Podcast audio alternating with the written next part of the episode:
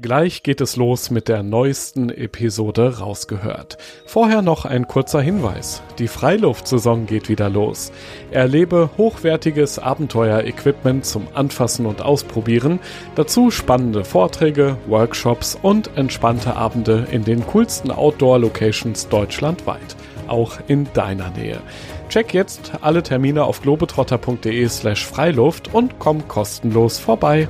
Rausgehört Manchmal bin ich um vier aufgestanden, in, ins Allgäu gefahren, habe eine Skitour gemacht, saß dann um zwölf wieder am Schreibtisch, habe bis abends gearbeitet, geschaut, dass ich noch äh, um acht die Kinder ins Bett bringen kann, dass alle ein bisschen auf ihre äh, Kosten kamen. Kinder, Karriere und dann noch Zeit für Abenteuer, das schaffen nur wenige. Bernd Kullmann ist es gelungen. Der Kletterjunkie hat es an den Wänden dieser Welt bis nach oben geschafft, aber eben auch privat und beruflich weit gebracht. Die Outdoor-Marke Deuter ist in seiner Zeit als Chef groß geworden. Parallel war auch immer wieder Zeit für neue Abenteuer am Berg. Ein Leben am Limit also und sicher nicht immer einfach. Ich möchte von Bernd wissen, wie er heute auf die ganz wilde Zeit zurückblickt, was ihn das Leben gelehrt hat und wie er die heutige Kletter- und Abenteuergeneration erlebt. Ich bin Joris, Reisereporter bei Globetrotter und treffe in diesem Podcast beeindruckende Menschen, die das Abenteuer in der Natur suchen, die eine ganz besondere Geschichte haben, von denen wir lernen können und die Lust aufs Reisen machen, auf das Draußen erleben. Dein Leben ist ein einziges Abenteuer. Hast du eigentlich irgendwelche Erinnerungen oder Erinnerungsstücke bei dir, die du so als Glücksbringer vielleicht dabei hast oder irgendeine Narbe, die dir irgendwas ganz Besonderes bedeutet? Also nee, dabei habe ich im Prinzip nichts. Äh, es, es gibt schon noch was, äh, so Art Fetisch. Ich hatte mit 17 Jahren einen wahnsinnig äh, großen Sturz an den Badertfelsen, wo ich Klettern oberhalb von Baden-Baden gelernt habe.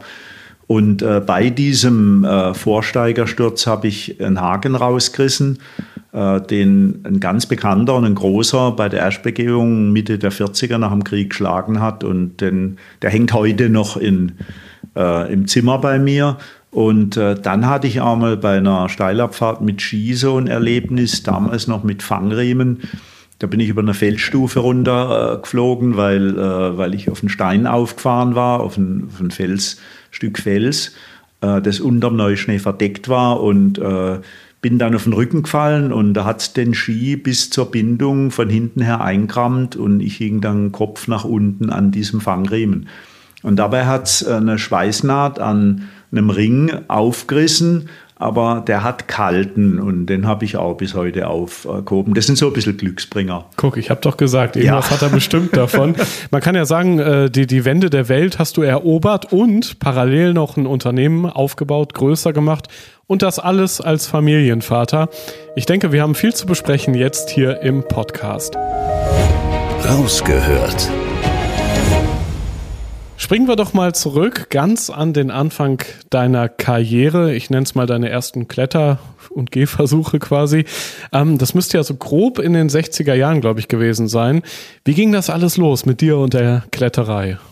Also ich denke, schuld waren eigentlich die Eltern. Die haben mich, ähm, als ich so 10, 11 Jahre alt war, äh, das erste Mal in den Urlaub genommen in die Dolomiten. Mhm. Und äh, Einheimische haben mich dann eine Verwanderung mitgenommen. Das Wandern fand ich jetzt nicht so prickelnd, aber beim Wandern haben wir dann im Rosengarten äh, eine Seilschaft gesehen an, an den Violet-Türmen. Und dann durfte ich in die Jugendgruppe des Deutschen Alpenvereins, habe dort äh, gute Mentoren, gute Lehrer gehabt und eben an diesen Bartardfelsen äh, das Klettern gelernt und das war eigentlich die Initialzündung. Du hast ja auch das Glück, dass ich meine, dein, dein Großvater auch Bergsteiger war, also ein bisschen war es in der Familie. Bei anderen Kindern ist es ja manchmal so, wenn die ein gefährliches Hobby haben oder eins, wo es mal in die Höhe geht wie beim Klettern, dann sagen die Eltern, nee, oh, muss das wirklich sein? Das war ja bei dir nie ein Thema, dass du die Eltern überzeugen musstest, oder? Naja, ähm, also der Großvater, der hat, äh, der war gemäßigt Bergsteigen, war mal auf der großen Sinne mit einem Bergführer, aber hat auch für die Berge geschwärmt. Mhm. Und äh, ich habe auch Bilder von ihm gesehen, das war ein guter Fotograf und das hat schon äh, auch ein bisschen initiiert. Ähm, aber die Mutter war nicht begeistert. Der Vater war ja selber Spitzensportler vor dem Krieg und er hat gesagt, ähm, schade, dass du nicht Leichtathletik machst. Hatte ich auch mal angefangen. ja. Fußball hatte ich angefangen. Bin dann beim Klettern hängen geblieben. Er hat gesagt, Hauptsache du machst einen Sport. Ähm, aber die Mutter war nicht, die hat immer Angst gehabt. Und, und es gab ja auch Anlass dazu, wie gesagt, der schwere Unfall da war ich äh, Ende 20 damals. Und sie hat mir erzählt, äh, sie kam dann abends in die Klinik und da haben sie mich gerade in OP geschoben und dann sieben Stunden operiert. Und ich kann mich nicht mehr erinnern dran, aber sie hat gesagt, ich habe zu ihr noch gesagt, äh, glaubt nur nicht, dass ich jetzt aufhöre mit dem Klettern. Und das hat sie schon fürchterlich schockiert. Ja, lass uns doch ruhig an der Stelle kurz mal über den Unfall sprechen, weil man kann ja aus Unfällen auch im Nachhinein vielleicht was Positives rausziehen, dass man etwas vorsichtiger wird oder dass man anders aufs Leben schaut, vielleicht sogar positiver es wie einen neuen Geburtstag möglicherweise wahrnimmt. Was genau ist bei dem Unfall passiert und wie bist du da positiv am Ende rausgekommen? Also ich habe damals wahnsinnig gern Solo geklettert. Heute sagt man Free Solo, also ohne Seil und äh, das gibt es ja keine Kompromisse. Wenn du einen Fehler machst, äh, dann war es das. Mhm. Mein Glück war, dass ich äh, nur so 12, 13 Meter über dem Boden ähm, einen Griff rausgerissen habe, bin dann auf den Boden gefallen und äh, Gott sei Dank auf die, auf die Beine, beide Sprunggelenke waren dann zertrümmert, am rechten Fuß stand Schienbein 10 cm raus, das, äh, der, der, Fuß hing oben am Knie, den hat es total verdreht. Okay. Und Krass. ja, diese, diese Rekonvaleszenzzeit, da hatte ich Zeit zum Nachdenken und äh, ich bin danach äh, vorsichtiger geworden. Wir waren zuvor, vor allem halt so zwischen 18 und 25, sehr, sehr kühn. Ähm, da gab es keine Grenzen, da hat man vor nichts Angst gehabt und das hat sich dann doch ein bisschen gelegt und man ging ein bisschen mehr reflektiert in die Berge. Das ist ja wahrscheinlich so, so ein Aspekt, auch wenn man ein bisschen älter wird, dass man vernünftiger wird. Aber du meintest ja auch, du warst recht früh in einem Alpenverein und hattest auch ganz gute Seilschaften, glaube ich. Also du warst ja auch immer von Menschen umgeben, die auch so ein bisschen Vernunft mitgebracht haben. Oder waren es auch mal welche, die dich eher noch motiviert haben, noch riskantere Wege zu klettern? Also ich hatte das Glück, dass ich doch einige ältere Mentoren hatte, die mich ein bisschen gebremst haben. Die sind gern mit mir geklettert, weil ich äh, ganz gut klettern konnte und halt auch gern immer vorgestiegen bin.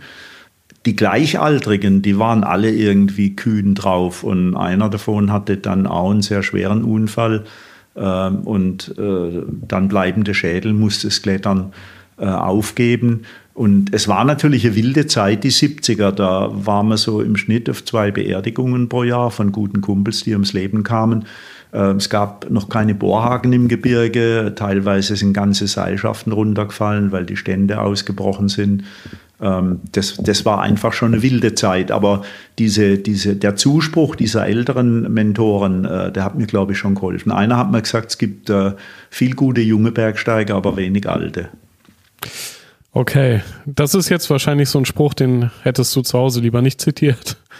Nee, um Gottes Willen. Und äh, ja, aber das haben, glaube ich, die Eltern und vor allem die Mutter schon äh, mitgekriegt, dass es Unfälle gab und also sie musste einfach mit leben. Ist ja heute zum Glück alles sicherer geworden und auch ein richtig schönes Hobby für sehr viele Menschen. Damals ja noch was eher Besonderes in den 70er Jahren. Was hat dich denn so gepackt am Klettern? Warum fandest du es, ich sage einfach mal, geil, ins Risiko zu gehen, in die Höhe zu gehen, deine Grenzen auszutesten auch ein Stück weit? Also ich bin zuvor schon in die Höhe gegangen und äh, ich hatte irgendwie das Klettern in, in der DNA und war äh, bei bei Nachbarn berüchtigt und bei den Kumpels berühmt, dass ich auf jeden Kirschbaum, auf jeden Apfelbaum hochkam. Ach echt? ja, und, und habe immer, da haben wir natürlich das Obst geklaut in den Nachbargärten.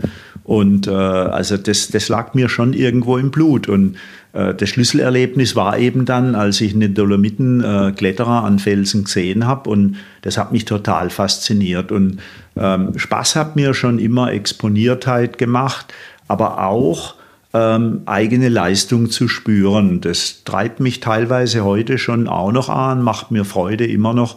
Also das Klettern war für mich ein Sport, der mich einfach durchs Leben begleitet hat. Und ich glaube, die Teamarbeit, das ist ja was, was später in deinem Leben auch nochmal wichtig werden sollte. Aber äh, die Teamarbeit am Berg, ich denke, die fandst du auch sehr spannend von Anfang an. Oder diese Seilschaften, dass man eben aneinander hängt, wortwörtlich, und es auch nur gemeinsam ganz nach oben schaffen kann überhaupt. Ja, buchstäblich. Äh, in der Regel klettert man eben nicht solo, sondern schon in Seilschaft, vor allem wenn es dann in, in, in Grenzbereich reingeht. Und äh, das war halt ein Zusammengeschweißtsein auf Gedeih und Verderb. Man hat sich gegenseitig geholfen. Der eine war für den anderen da. Ähm, noch, äh, noch ausgeprägter wurde es auf Expeditionen. Da waren ja Teams am Berg unterwegs und da wäre einer gar nichts gewesen, aber das Team war einfach ähm, dann ein Garant für einen Erfolg oder brachte die Möglichkeit des Erfolges, weil man arbeiten musste, Lager aufbauen und all das. Und äh, von daher glaube ich schon, dass ich früh auch zu einem Teamplayer erzogen wurde durch den Sport. Gibt es denn so Geschichten auch aus den ersten Jahren, wo du so in Teamarbeit was ganz Besonderes geschaffen hast oder auch sogar überlebt hast? Vielleicht ein schweres Unwetter oder jemanden, den ihr gemeinsam hochtragen oder runtertragen musstet, weil er vielleicht nicht mehr konnte. Solche Dinge, die prägen sich ja ein als Geschichten und Anekdoten. Also wir waren mal Zeuge von einem Unfall an den drei Zinnen, an der Abseilpiste, an der kleinsten Zinne. Mhm. und äh, da ist ein Spanier direkt vor unseren Augen zu Tode gestürzt und sein Bruder der, der, der wäre UMH selber hinterher gesprungen und den haben wir dann geschnappt und haben äh, runtergebracht und äh, der wäre ohne uns sicherlich nicht runtergekommen. Oder äh, während der Everest-Expedition, beziehungsweise als die zu Ende war und wir rausliefen, ähm, da haben wir alle zusammen den Arzt einer, ich glaube, norwegischen Expedition war es, äh, der schwer höhenkrank war, Lungenhöhenödem hatte, äh, rausgetragen mit einer Trage. Das war extrem anstrengend. Und Gott sei Dank war man damals gut akklimatisiert bis zu einer medizinischen Station. Leider ist er dann dort doch gestorben. Aber das hat einfach dazugehört, dass man sich äh, geholfen hat im Gebirge. Und wie gesagt, äh, Unfälle hat es immer gegeben. Gott sei Dank äh, mit der Zeit abnehmend. Aber äh, ja, das war selbstverständlich, dass man sich da unterstützt hat. Guck, jetzt kriege ich Gänsehaut. Also es sind negative Geschichten. Ihr habt es dann irgendwie geschafft, da zu helfen, was eben möglich war. Es gibt aber bestimmt ja auch diese positiven Gänsehaut-Momente. Vielleicht einen Ausblick, den man eben nur als Bergsteiger genießen darf oder eine Mahlzeit in 6000 Meter Höhe, das beste Butterbrot aller Zeiten, solche Geschichten. naja, ähm, so, so elementare Bedürfnisse wie richtig Hunger oder richtig Durst, äh, das gibt es ja heute im Alltag nicht mehr. Stimmt, ja. Da findet man immer irgendeine äh, Döner- oder Pommesbude. ähm, und ähm, da kann einfach ein Schluck Wasser wunderbar sein. Also ich erinnere mich, das war vielleicht vor 15 Jahren, haben wir eine große kombinierte Route Mont Blanc Gebiet gemacht, das Trüch-Couloir. Und äh, jeder hat nur einen Liter Wasser dabei gehabt. Der war dann ausgedrungen, dann kamen wir runter, haben abgeseilt über die Route, drüben wieder aufgestiegen zur äh, Grand Monté-Seilbahn und äh, da war, die war natürlich schon stillgelegt abends und dann haben wir auf den Treppen so Pfützen gesehen. Und äh, das Wasser da drin, das war Gott sei Dank einigermaßen sauber, das war geschwolzener Schnee, also das war bes besser als beste Weißbier heute. Ähm, und, und das, solche Erlebnisse oder auch wenn man, wenn man richtig Kohldampf hat, äh, oder eben auch, wenn man, wenn man in ein Gewitter gekommen ist und es dann doch noch geschafft hat, eine Hütte zu erreichen oder irgendeinen Überhang oder eine Höhle zu finden, haben wir auch mal gehabt, wo es geschneit hat am Drü. Ähm, das sind dann, äh, das ist nicht bequem dann da und, und man hat nasse Klamotten und so, aber man hat wieder Dach über dem Kopf. Das sind Dinge, äh, da wird man demütig oder lernt wieder Demut beim, beim Klettern. Ja, ich glaube, besser kann man es nicht zusammenfassen an der Stelle, was das Klettern noch so schön machen, so besonders machen kann in manchen Momenten. Und du hast ja noch einen draufgesetzt, sage ich jetzt mal ganz forsch. Du warst ja auch eine Art Kletterpunk mit, mit Blick auf die alten Bilder. Ich glaube, lange Haare hat so richtig lange ja, Haare. Dann ja, ja. Vor allem hatte ich damals noch Haare. ja, gut. Aber äh, diesen, diesen Anti-Look so ein bisschen, den hattest du ja auch so in dir und an dir. Ähm, und die, diese Einstellung vielleicht, ich beweise es allen und ich bin trotzdem anders. Und dann bist du auch einmal in der Jeans auf den Everest geklettert. Ich meine, die Geschichte ist legendär, aber für alle, die den Podcast hören, die Geschichte noch nicht kennen, schildere noch mal, was du damals Verrücktes, aber auch Großartiges vollbracht hast. Also ähm, ich habe in meiner Jugend unheimlich gern provoziert, war in der Schule eher ein Bad Guy und habe immer Ärger gehabt. Die Betragensnoten waren entsprechend und äh, beim Klettern, am Anfang habe ich auch eine Kniebundhose angehabt und irgendwann haben wir gesagt, das ist doch Quatsch. Ich war ja damals so die erste Jeans-Generation, die ziehen wir äh, im Gebirge auch an. Die Hüttenwirte waren schockiert, wenn wir so daherkamen, Sonnenbrille, Batik-T-Shirt und so weiter. Das war für mich dann einfach völlig klar, dass ich auch, so wie ich Jeans in der Eiger Nordwand getragen habe, am Everest die anziehe. Und äh, ich weiß, der bergsteigerische Leiter, der Sigi Hupfauer, war ein paar Jährchen älter als ich, der hat dann gesagt, mit der Hose gehst du mal aber nicht zum Gipfel. und ich habe die Jeans sieben Wochen am Stück angehabt. Wir hatten ja keine okay. Duschen und nix und mhm. äh, irgendwie äh, ein Körperwaschen, das war auch nicht angesagt, hat jeder Angst gehabt, sich eine Erkältung zu holen. Und ich habe dann allerdings ab, äh, ab dem Dreierlager, ab 7,2 habe ich so eine wattierte Hose drüber gezogen. Aber die Jeans war tatsächlich am Gipfel und die hatte ich auch äh, sieben Wochen am Stück an, auch nachts nicht ausgezogen, war ja arschkalt im Basislager. Ähm, und ich kann mich erinnern, als wir nach Kathmandu kamen, da haben wir dann das erste Mal wieder ein Bad gehabt. Im, im, wir waren zu zweit im Zimmer und äh, ich habe die auszogen und die hat so viel Patina angesetzt gehabt, die konnte man in die Ecke stellen. Die blieb tatsächlich stehen. Wie so ein Denkmal stand die da. da ja. Ach, crazy, okay. Aber soweit hast du es danach nicht nochmal getrieben oder hast du mehrere Jeans irgendwann abgestellt? Ähm, also ich habe schon weiter äh, Jeans beim Klettern angehabt, wobei ähm, man kam ja damals insgesamt beim Bergsteigen ab von Kniebundhosen mhm. und hat lange Hosen angehabt. Äh, und heute trage ich natürlich auch irgendeine leichte Funktionshose, weil die einfach, äh, kannst dich besser bewegen mit der und ein bisschen leichter ist sie auch. Ähm, aber ich habe immer gesagt, naja, äh, die neue moderne Ausrüstung, die macht vieles leichter, aber sie ersetzt halt nicht persönliche Fähigkeiten und Fertigkeiten. Das glauben ja viele Leute, wenn sie die beste Ausrüstung haben, können sie am schwersten klettern. Also das ist sicherlich nicht so. Und, und früher hat man halt wenig gehabt und äh, ja, und, und so hat sich das mit den Jeans einfach ergeben. Was würdest du denn sagen, eine gute Ausrüstung am Berg? Was braucht man da auf jeden Fall? Nach was sollte man im Globetrotter Store mal fragen? Also ich würde halt äh, wirklich äh, eine Funktionshose mir holen aus äh, Synthetikmaterial, Polyester, Nylon, mhm. ähm, die entsprechend dehnfähig ist, eine gute Marke und ruhig auch bereit sein, ein bisschen Geld dafür auszugeben. Die ganze Ausrüstung gibt es ja immer wieder bei den Discountern, aber das ist in der Regel Junk, das muss man einfach sagen und äh, dann äh, entsprechend auch Funktionsunterwäsche, die den Schweiß aufnimmt, äh, Funktionspullover, also Synthetikmaterial, äh, Vlies und so weiter und drüber halt im Idealfall eine Gorejacke, die atmungsaktiv ist. Äh, da kommt eine Menge Kohle zusammen, aber wenn es gute Markenware ist, dann hält die ewig. Ich habe heute von guten Marken noch Teile, die 20, 25 Jahre leben da zahle ich dann lieber mehr, aber ich meine, Rucksäcke muss man nicht beraten lassen, Schlafsäcke auch nicht mehr unbedingt, aber äh, alles andere, da möchte ich eben diese Fachkompetenz.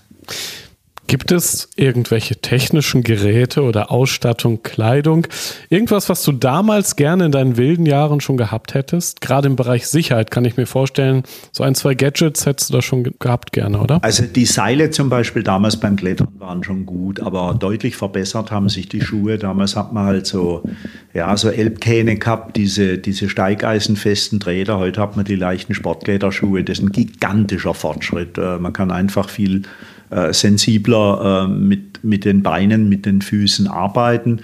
Die, die Gore-Jacken oder überhaupt regendichte Bekleidung äh, das gab damals so, so äh, Nylonjacken, äh, da hat man geschwitzt wie die Sau drunter. Ähm, also ich möchte einfach die, die Funktionskleidung heute annehmen. Wir sind gerade im Winter, ich gehe ja gern Skitouren und dann gehe ich bei 10 Grad minus los und dann kommst halt in Bewegung, schwitsch irgendwann. Die atmende Bekleidung, das sind einfach wichtige Dinge und das braucht es nicht mehr, dass man sich da unnötig plagen muss. Du hast ja über die Jahre, über die Jahrzehnte sehr viele schöne Strecken kennengelernt, Bergrouten, vielleicht auch Lieblingsorte gefunden, vielleicht sogar Orte, von denen du noch nie gesprochen hast, die du keinem verraten hast, weil die so schön sind und eigentlich nur in dein Herz gehören. Gibt es denn Orte, die du empfehlen kannst für Kletteranfänger, vielleicht auch für Profis? Orte, wo du am liebsten selbst auch nochmal hin willst und nochmal dieses Kletterabenteuer nachempfinden? Ja, also mir ist einfach wichtig, äh, irgendwo hinzugehen, wo nicht so viele Leute sind. Und Bergsteigen ist ein Modesport geworden mittlerweile. Ja, Wahnsinnig viele Leute gehen Bergsteigen. Das kann ich natürlich nachvollziehen. Ich habe selber auch einen Riesenspaß nach wie vor dabei. Ähm, auch ein gesunder Sport im Übrigen. Ähm, und äh, da gibt es natürlich schon so ein paar Geheimtipps. Äh, ich bin immer gern die Dolomiten gegangen. Äh, da kann man teilweise im November noch, wenn niemand mehr unterwegs ist, wunderbar in Südwänden klettern. Äh, Im Winter gehe ich viel äh, an Gardasee nach Arco. Oh, da gibt es ja. ganz lange Routen. Mhm. Wir haben im Frühjahr mal eine, eine 700 Meter hohe Wand dort geklettert.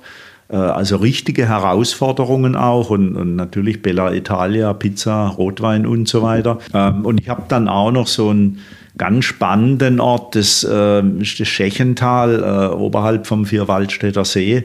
Ähm, da gehe ich jetzt schon sicher 30, 35 Jahre hin, kenne eigentlich praktisch alle Routen dort, äh, wunderschöne Klettereien und vor allem gibt es da das beste Wild, das ich, äh, das ich kenne abends in, im Alpina in Unterschechen.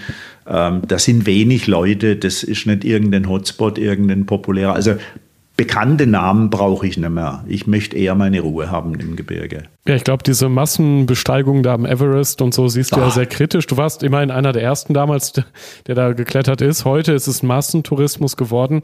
Das macht dich wahrscheinlich auch ein bisschen traurig jetzt, oder? oder wie siehst du da den Berg? Ja, mich macht schon traurig, ähm, denn so ein Berg und vor allem der Everest als höchster hat für mich eine gewisse Würde und die wird wirklich mit Füßen getreten da momentan. Das heißt, es wird irrsinnig Infrastruktur eingerichtet, da arbeitet keiner mehr, trägt Lasten und baut Lager auf und äh, es wird exzessiv äh, Flaschensauerstoff verwendet. Ähm, die Leute staunen sich. Das finde ich irgendwo schade, wenn man sieht, welche Entwicklungsbergsteigen leistungsmäßig insgesamt, 78 war ich am Everest in diesen Jahrzehnten, genommen hat dann ist es einfach phänomenal. Damals hat man angefangen, den siebten Grad zu klettern, die Spitzenleute klettern heute den zwölften Grad. Mhm. Und ausgerechnet am höchsten Berg der Welt ist das Niveau leider ziemlich nach unten gegangen. Das finde ich schade, aber ich möchte es denen nicht verdenken. Nur wenn ich heute jung wäre, äh, hätte ich ja auch noch Ziele an hohen Bergen, aber sicher nicht mehr zum Everest. Wie siehst du diesen Trend, dass man immer alles möglichst fotografieren muss, dass jeder ein Selfie macht, äh, gefühlt jeden erreichten Höhenmeter muss man einmal irgendwie in die Kamera nochmal besprechen. Das hättest du wahrscheinlich damals doch nicht gemacht, oder? Selbst wenn es das schon gegeben hätte. Du hattest doch andere Emotionen, die dich den Berg hochgetrieben nee, haben. Nee, um Gottes Willen. Ich habe sogar ähm, damals, als ich doch noch, ich hatte eine Halsentzündung gehabt und einen Gipfel aufgegeben, ähm, hatte dann vom französischen Arzt äh, Tabletten bekommen. Mir ging es wieder besser, bin ziemlich äh, überraschend doch noch aufgebrochen und habe die Kamera, eine kleine Rolle, 35 war das liegen lassen. Das zeigt schon, wie wichtig mir damals Selfies waren. Also das hat mich nicht so interessiert und auch heute nicht. Also ich habe eine Zeit lang fotografiert dann beim Klettern, weil man auch Dia-Vorträge machen konnte, um ein bisschen Geld zu verdienen. Aber das habe ich komplett aufgegeben. Und was ich schlimm finde, wenn dann solche Hotspots dabei rauskommen, solche äh, Must-Be-Punkte. Äh, und äh, wir hatten in den Dolomiten so einen Platz, wo man im Freien schlafen konnte und da hat keiner was gesagt, den haben wir immer ordentlich gehalten.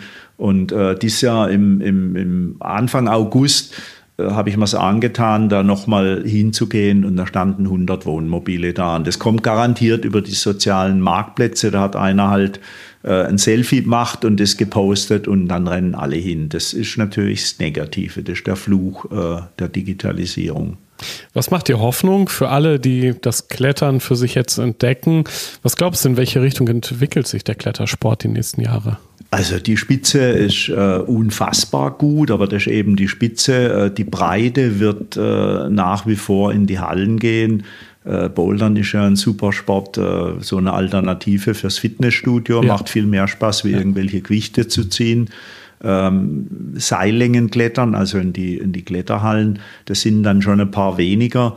Ähm, durch den Trend Urbanisierung wird das weiter wachsen und das finde ich gut. Ich war ja mal Sportlehrer und ähm, wir haben ja so ein bisschen ein Bewegungsproblem in Deutschland und äh, also von daher finde ich schön, zumal Fußball spielen könnte jetzt mit 69 nicht mehr, klettern kann ich immer noch, also ein Lifetime-Sport. Ähm, das Klettern im Freien, Äh, da würde ich mir ein bisschen mehr ähm, Respekt und Demut wünschen. Da sieht man es halt immer wieder, dass Leute zwar perfekt ausgerüstet äh, daherkommen, aber nicht wissen, wie man mit, äh, mit mobilen Sicherungsmitteln umgeht, äh, teilweise in die falschen Täler rennen, weil sie keine Karte mehr lesen können.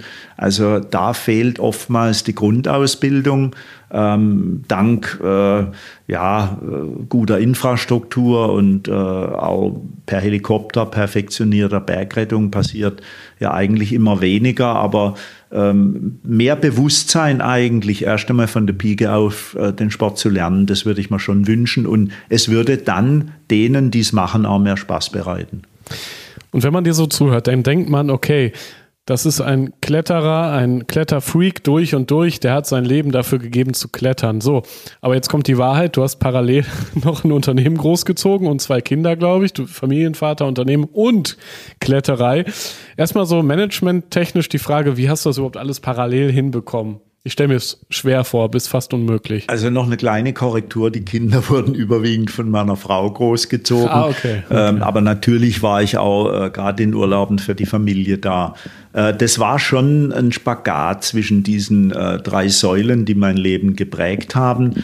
Und ich glaube, ich war sehr diszipliniert, vor allem im Zeitmanagement. Manchmal bin ich um vier aufgestanden in, in, ins Allgäu gefahren, habe eine Skitour gemacht, saß dann um zwölf wieder am Schreibtisch, habe bis abends gearbeitet und geschaut, dass ich noch äh, um acht die Kinder ins Bett bringen kann, dass alle ein bisschen auf ihre äh, Kosten kamen. Ähm, ja, mir hat es einfach Spaß gemacht, diese drei Felder zu beackern und äh, ich meine, so einen gewissen Ehrgeiz habe ich dann schon, nachdem ich ja in der Schule eher faul war, ins Berufsleben übertragen, habe gemerkt, dass Arbeit auch Spaß machen kann. Das hat mich am Anfang selber schockiert, weil irgendwann bin ich ja so geworden, wie ich als 18-Jähriger um Gottes Willen nie werden wollte. Ja. Und ähm, ja, ich denke, wichtig ist einfach, wenn einem was Spaß macht, dann, dann, dann funktioniert es auch und dann ähm, kann man Leistung bringen. Zum, ähm, zum, zum Deuter groß gemacht, also es war ein Team. Ich hatte viel Glück dabei, 50 Prozent waren sicherlich Glück.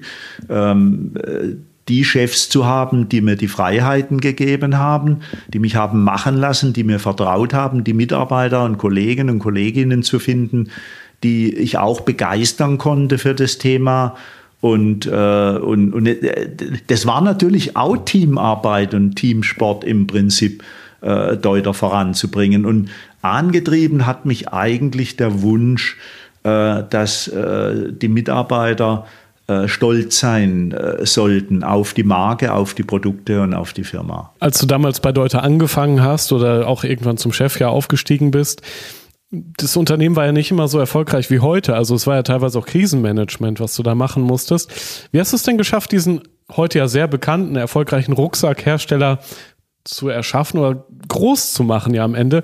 Das war ja manchmal schwere Arbeit, wie so ein schwerer Rucksack quasi, den du damit hier durch den Alltag getragen hast, oder?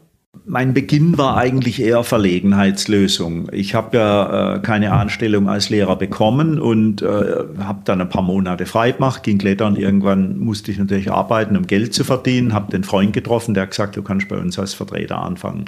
Deuter war mir nicht bekannt. Ich kannte die damaligen Spitzenmarken Carrymore, äh, Low Alpine, äh, Berghaus äh, und äh, Saleva und äh, habe gesagt, okay, das probiere ich mal. Und der Plan war eigentlich, irgendwann wieder abzuspringen, in der Hoffnung, vielleicht doch noch einen Lehrerjob zu bekommen. Und ich war schockiert am Anfang, äh, weil ich habe ja Händler besucht und die haben alle nur gelacht, wenn ich kam mit den Rucksäcken. Echt? Die Qualität war hundsmiserabel, Ach, okay. Funktionalität war schlecht, muss man einfach klar sagen. Und in Globetrotter hätte dann nie Deuter Rucksäcke eingekauft. Die waren einfach auf Qualität getrimmt und auf authentische Marken. Und ähm, dann kam ein, ein, Chefwechsel bei Deuter und der hat mir eben diese Freiheit gegeben. Der hat äh, das mitgetragen. Wir haben äh, dann den Vertrieb umgestellt, haben uns gute Handelsvertreter geholt, äh, haben äh, die, die, die, ja, die teilweise Cash-and-Carry-Märkte, die beliefert wurden, rausgenommen und haben gesagt, wir machen Produkte für den Fachhandel. Ich habe zwei alte Freunde ins Unternehmen geholt, beide als Handelsvertreter, beide äh, frühere äh, Berufsbergführer, die haben auch was zu Rucksäcke gewusst. Der eine war schon Handelsvertreter und zu dritt haben wir an der Kollektion gearbeitet. Und äh, dann habe ich natürlich auch andere Produzenten in Asien gefunden, äh, die Qualität produzieren konnten. Damals waren wir halt beim billigsten und billigste ist in der Regel nicht der beste. Und wie hast du dir das Wissen angeeignet? Ich meine, du wurdest ja eigentlich Lehrer und warst dann irgendwann Rucksackexperte. Das ist ja schon ein Weg erstmal, auch wenn Lehrer oft meinetwegen einen Rucksack tragen. Aber was hat dich dann zu einem Experten gemacht in dem Bereich? Äh, als der, der damalige Chef gesagt hat, äh, ich biete Ihnen das Product Management an, da habe ich mir auch gedacht, oh Gott, kann ich das? Ich, äh, ich habe das ihm mal gesagt, dann hat er gesagt, mei, Sie haben Begeisterung, Sie, Sie kennen sich mit Rucksäcken aus und das andere kann man lernen. Da kam man später das Kaufmännische dazu. Ich wusste damals nicht, wie man einen Deckungsbeitrag rechnet oder äh, konnte äh, geschweige denn eine Bilanz lesen oder irgend sowas. Ähm, das war harte Arbeit und äh, ich glaube, es war Schopenhauer, der hat mir gesagt, natürliche Intelligenz kann nahezu jede Form von Bildung ersetzen, Bildung aber nicht natürliche Intelligenz. Und ich glaube, ich hatte, ich hatte so eine gewisse natürliche Intelligenz. Ich glaube, ich habe auch ganz gute Sozialkompetenz gehabt. Ich konnte zuhören, konnte fragen, habe ähm, anderen Löcher in den Bauch gefragt, gerade auch Händler habe äh, damals alles aufgeschrieben, da gab es noch keine iPads und so weiter. Ich glaube, ich habe in meiner Deuterzeit 20 so, so, so DIN A4 Bücher vollgeschrieben, dass es ja nicht vergessen. Damals konnte man noch besser Dinge merken wie heute. Äh, und habe auch in Asien dann ständig recherchiert. Damals gab es noch kein Google.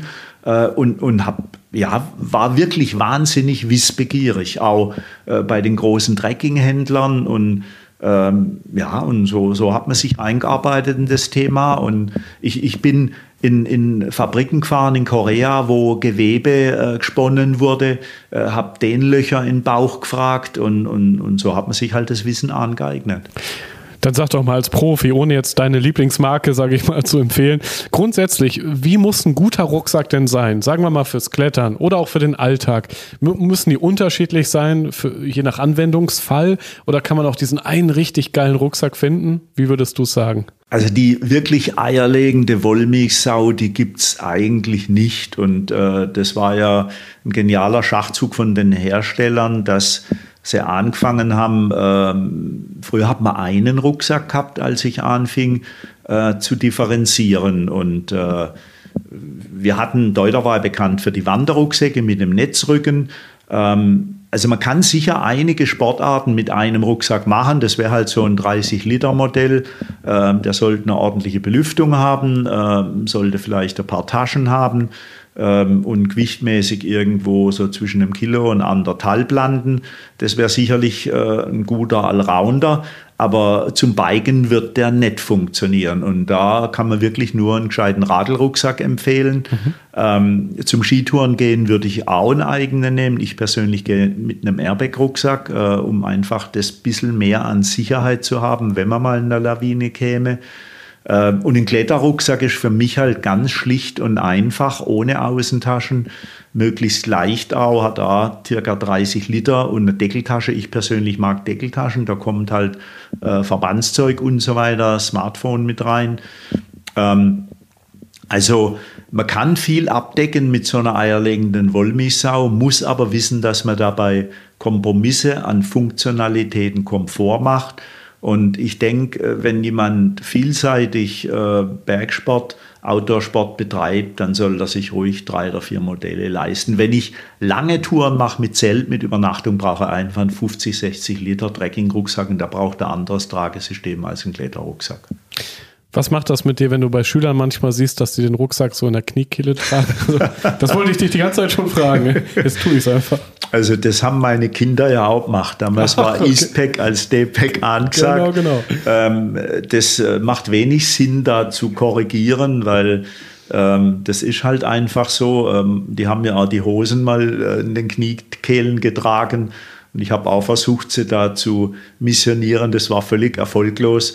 Äh, ja, klar, ähm, das ist einfach Mode, aber irgendwann kommen sie dann schon drauf, dass halt ein Rucksack eben anders getragen wird.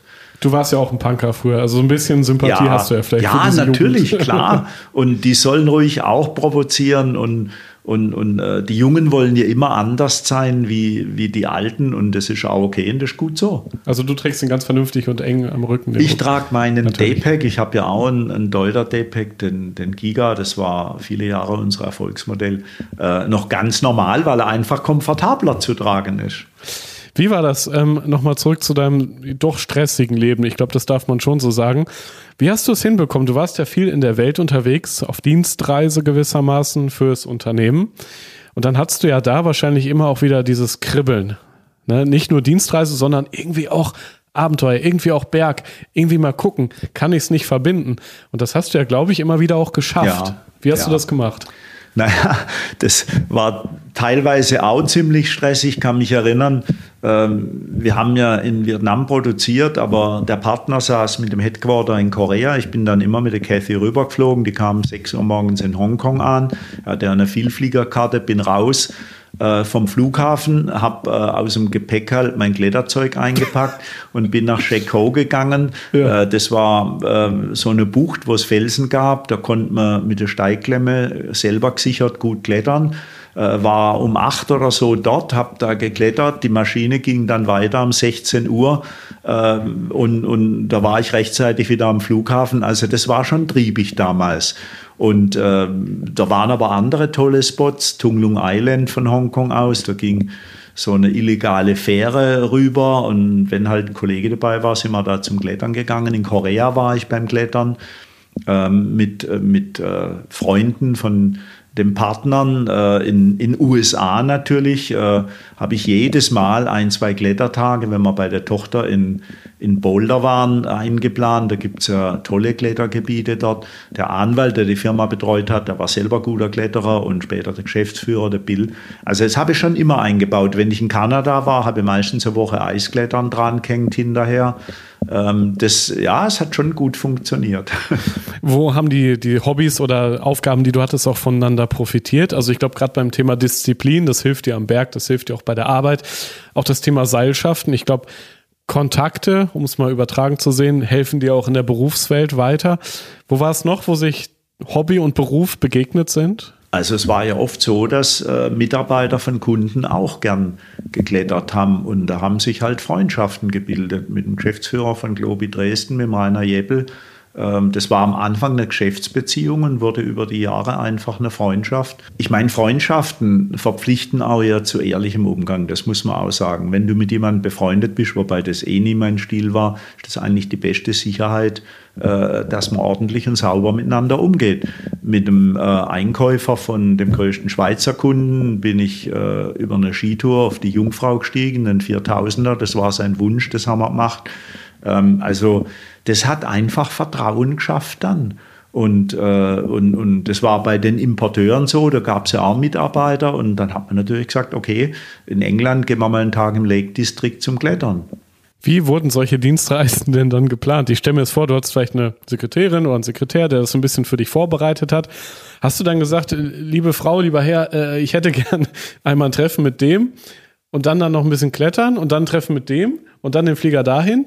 Also äh, das kannst du auch nur selbst in deinem Kopf geplant haben. Also die, die Planung habe ich natürlich selber gemacht okay. und die Termine habe ich auch mit den entsprechenden Leuten selber gemacht. Ja. Äh, aber die Claudia, meine langjährige Assistentin, hat Flüge und äh, die ganze ähm, Mobilität entsprechend dann organisiert und gebucht. Die kannte nach, wir haben 13 Jahre zusammengearbeitet, auch die ganzen Spätzels und so weiter. Die wusste dann immer, es ist ein äh, verrückter Kletterer, der jetzt gerade am Telefon ist, oder ist der Einkäufer von irgendeinem großen Kunden oder ja. was auch immer. Ähm, also die, die Zeiteinteilung habe ich schon selber gemacht. Und es war ja nicht so, also ich habe dann auch ganz regulär Urlaub genommen, wenn ich in Kanada war. Das war dann immer eine Woche. Ähm, das, da habe ich gewohnt beim damaligen Sekretär vom kanadischen Bergführerverband, mit dem, das war auch ein alter Buddy, und, äh, und, und ging dann mit ihm hinterher zum Eisklettern.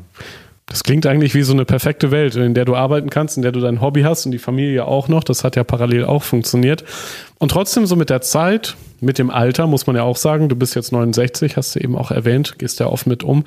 So ein bisschen wird es ja dann schwerer, diese Adrenalinstöße sich noch gönnen zu können. Du musst ja auch vorsichtiger werden mit der Zeit. Wie hat sich das bei dir verändert? Wie bist du als Kletterer alt geworden, sag ich mal? Also ich denke, äh im Älterwerden konvertiert irgendwann jeder mal ein bisschen in die Angsthasen-Fraktion. Echt? Und ja, also okay. nicht irgendwie. Ich habe immer gesagt, Angst ist ganz wichtig, das muss sein, aber nicht panische, sondern mahnende Angst. Aber äh, man wird zurückhaltender und die ganz wilden Dinge, die müssen es einfach nicht mehr sein, gar keine Frage.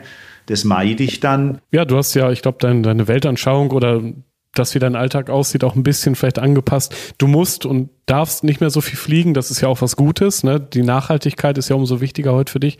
Ähm, was hat sich vielleicht geändert auch in deiner Einstellung, dass du eben nicht mehr dieser wilde Punker aus der Jugend bist, sondern was bist du heute? Ja, eigentlich äh, ein ganz normaler, braver Bürger. Und äh, zum Thema Fliegen, als ich die Geschäftsleitung abgab, habe ich, hab ich glaube ich, noch so 300.000 Meilen bei Lufthansa gehabt. Mhm. Äh, ich bin seitdem kein einziges Mal mehr geflogen. Äh, ich bin auch dann in den Jahren, die ich noch angehängt habe als Markenbotschafter, eigentlich nur Bahn äh, gefahren. Klar, manchmal geht es dann nur im Auto. Ähm, heute planen wir auch so Klettertrips ein bisschen bewusster. Man versucht mehrere Tage zu gehen, fährt halt nicht mehr für einen Tag weg. In und um Augsburg fahre ich nur Fahrrad, habe ich früher auch nicht gemacht, macht mir wahnsinnig viel Spaß. Ähm, und man achtet schon so ein bisschen drauf, auch Pausen zu haben. Also früher konnte ich einen Tag äh, nichts machen. Mhm. Und das kann ich heute. Und dann, dann äh, also zum Frühstück einen zweiten Kaffee trinken zu dürfen und die ganze Zeitung zwei Stunden zu lesen, das ist einfach Lebensqualität. Das muss ich ganz sagen. Äh, spät aufstehen kann ich immer noch nicht. Also ich wache halt immer um sechs auf, da gehe ich immer noch raus. Das nervt manchmal meine Frau, aber ich bin ja dann leise. Ähm, aber ähm, ja, ich kann dann auch mal im Garten liegen und ein Buch lesen oder so. Es konnte früher nicht. Also da musst immer irgendwas. Äh, aber das mache ich nicht mehr. Ich merke schon, dein Alltag ist so schön. da musst du gar nicht mehr raus, ja, oder? Ja, das muss nicht sein. Verstehe ich. Sehr schön. Ja, vielen Dank für das tolle Gespräch hier im Rausgehört Podcast. Wer noch mehr Infos will, der findet das natürlich auf globetrotter.de slash magazin. Ich bin Reisereporter Joris und das nächste Abenteuer wartet schon.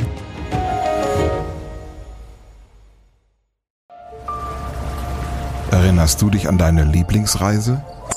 Jetzt gibt es einen Podcast voller Lieblingsreisen. Erlebe mit uns spannende Outdoor-Expeditionen und schnür den Backpacker für abenteuerliche Regennächte auf der Isomatte. Wie der Nebel dampfend aufsteigt über dem Wasser. Ein richtig schöner Ort, um wach zu werden. Lieblingsreisen. Bier gibt's, sehr gut. Und Brezen sehe ich da zum Beispiel auch. Mhm. Cheers. Dein neuer Reisepodcast. Man muss einfach runterfahren, man muss Denken ausschalten und Fühlen einschalten. Ja, jetzt schwebe ich geradezu. Also, ich fühle mich echt wie neugeboren. Super, super toll. Mit uns erlebst du Mikroabenteuer und die weite Welt. So. Wow. Wir, wir wollten ja nicht gleich den ganzen Laden leer essen. Ja, Sie wissen ja noch gar nicht, was es am Schluss kostet. Lieblingsreisen. Jetzt gehen wir über den Bazar in Marrakesch. Jetzt entdecken, abonnieren und mitreisen. Lieblingsreisen gibt es überall für dich, wo es Podcasts gibt. Kommst du mit?